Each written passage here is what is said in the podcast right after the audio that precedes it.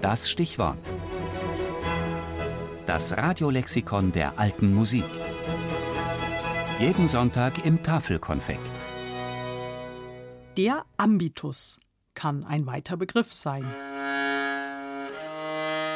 Ambitus, dieses Wort ist lateinisch und bedeutet eigentlich Umfang, Umkreis. In der Architektur des Mittelalters beispielsweise wurde mit diesem Begriff der Chorumgang einer Kirche bezeichnet. In der Musik dagegen meint Ambitus einerseits den Tonumfang eines Musikstücks oder einer Melodie vom tiefsten bis zum höchsten Ton, andererseits aber auch den Bereich, den ein Instrument oder ein Sänger abdecken kann. Eine Gambe hat zum Beispiel einen recht großen Ambitus von dreieinhalb Oktaven, wenn auch in der Literatur meist nur drei genutzt werden. Der Ambitus einer Triangel dagegen ist ziemlich klein.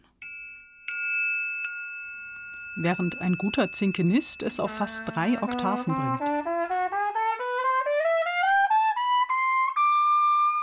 Ein Virginal aus dem 17. Jahrhundert hat schon mehr als vier zu bieten.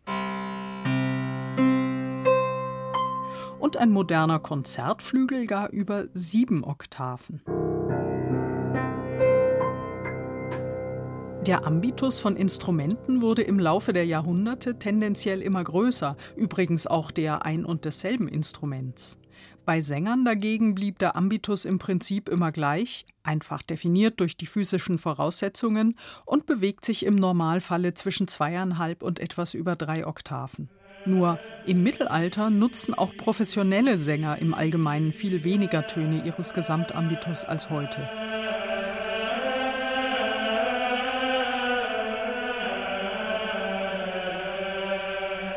Der Ambitus etwa eines gregorianischen Chorals bewegt sich selten über eine Oktave hinaus und ist übrigens auch durch den jeweiligen Kirchenton festgelegt, in dem der Choral steht.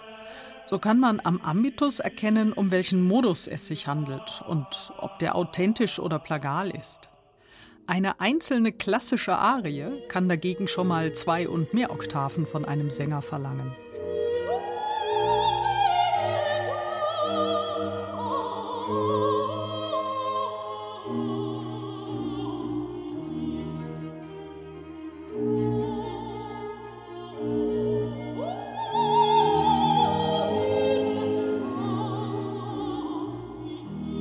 Betrachtet man aber den Gesamttonumfang für ein Orchester oder Ensemble in verschiedenen Epochen, muss man feststellen, sobald die technischen Möglichkeiten bei den Instrumenten gegeben waren, setzten die Komponisten diese auch ein und gingen oft bis an die Grenzen dessen, was Lungen und Saiten hergaben.